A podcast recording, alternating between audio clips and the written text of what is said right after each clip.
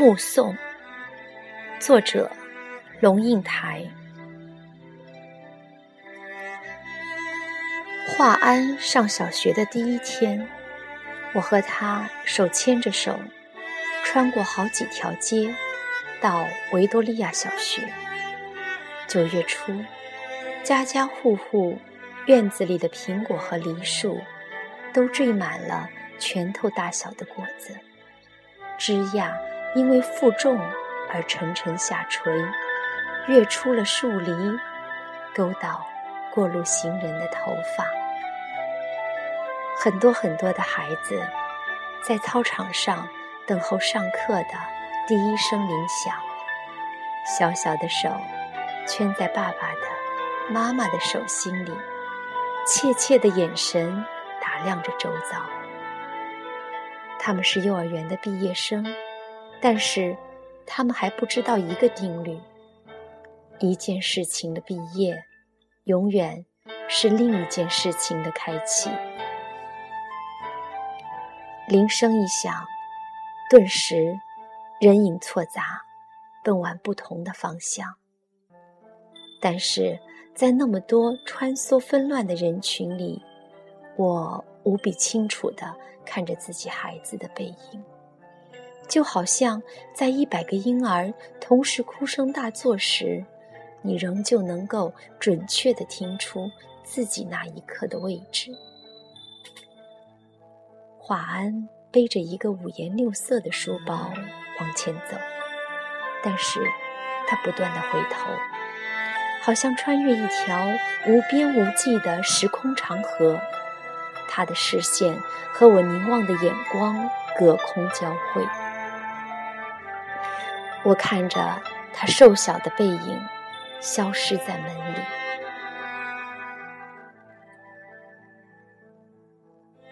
十六岁，他到美国做交换生一年。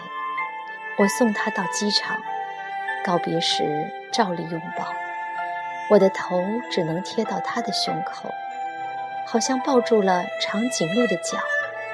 他很明显的在勉强忍受着。母亲的神情。他在长长的行列里等候护照检验，我就站在外面，用眼睛跟着他的背影，一寸一寸地往前挪。终于轮到他了，在海关窗口停留片刻，然后拿回护照，闪入一扇门，疏忽就不见了。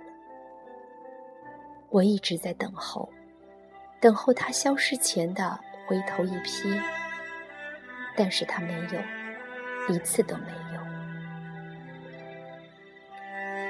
现在他二十一岁，上的大学正好是我教课的大学，但即使是同路，他也不愿搭我的车；即使同车，他戴上耳机，只有一个人能听的音乐。是一扇紧闭的门。有时他在对街等待公交车，我从高楼的窗口往下看，一个高高瘦瘦的青年，眼睛望向黑色的海。我只能想象他的内心世界和我的一样波涛深邃，但是我进不去。一会儿，公交车来了，挡住了他的身影。车子开走，一条空荡荡的街，只立着一只油桶。我慢慢的、慢慢的了解到，所谓父女母子一场，只不过意味着，你和他的缘分，就是今生今世。不断的在目送他的背影渐行渐远。你站立在小路的这一端，看着他逐渐消失在小路转弯的地方，而且他用背影默默的告诉你不必追。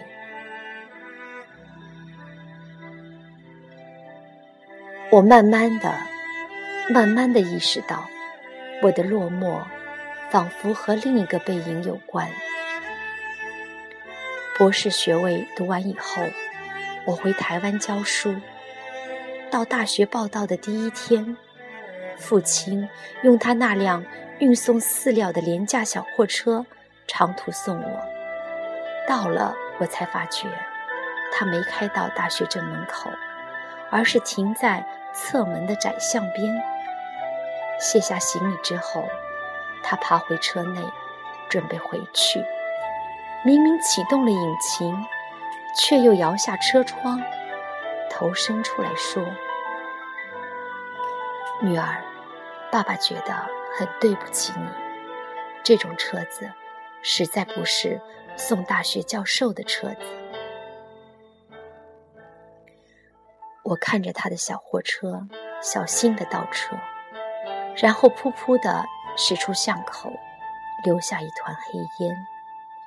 直到车子转弯看不见了，我还站在那里，一口皮箱旁。每个礼拜到医院去看他，是十几年后的时光了。推着他的轮椅散步，他的头低垂到胸口。有一次，发现排泄物淋满了他的裤腿。我蹲下来，用自己的手帕帮他擦拭，裙子也沾上了粪便。但是我必须就这样赶回台北上班。护士接过他的轮椅，我拎起皮包，看着轮椅的背影，在自动玻璃门前稍停，然后没入门后。我总是在暮色沉沉中奔向机场。火葬场的炉门前，棺木是一只巨大而沉重的抽屉，缓缓地往前滑行。没有想到可以站得那么近，距离炉门也不过五米。雨丝被风吹斜，飘进走廊内。我掠开雨湿了前额的头发，深深的、深深的凝望，希望记得这最后一次的目送。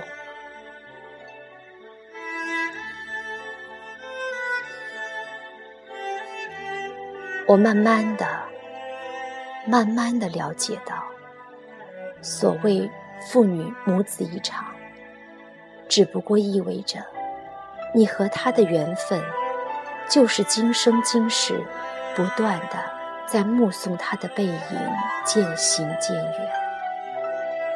你站立在小路的这一端，看着他逐渐消失在小路转弯的地方。而且，他用背影默默地告诉你：不必追。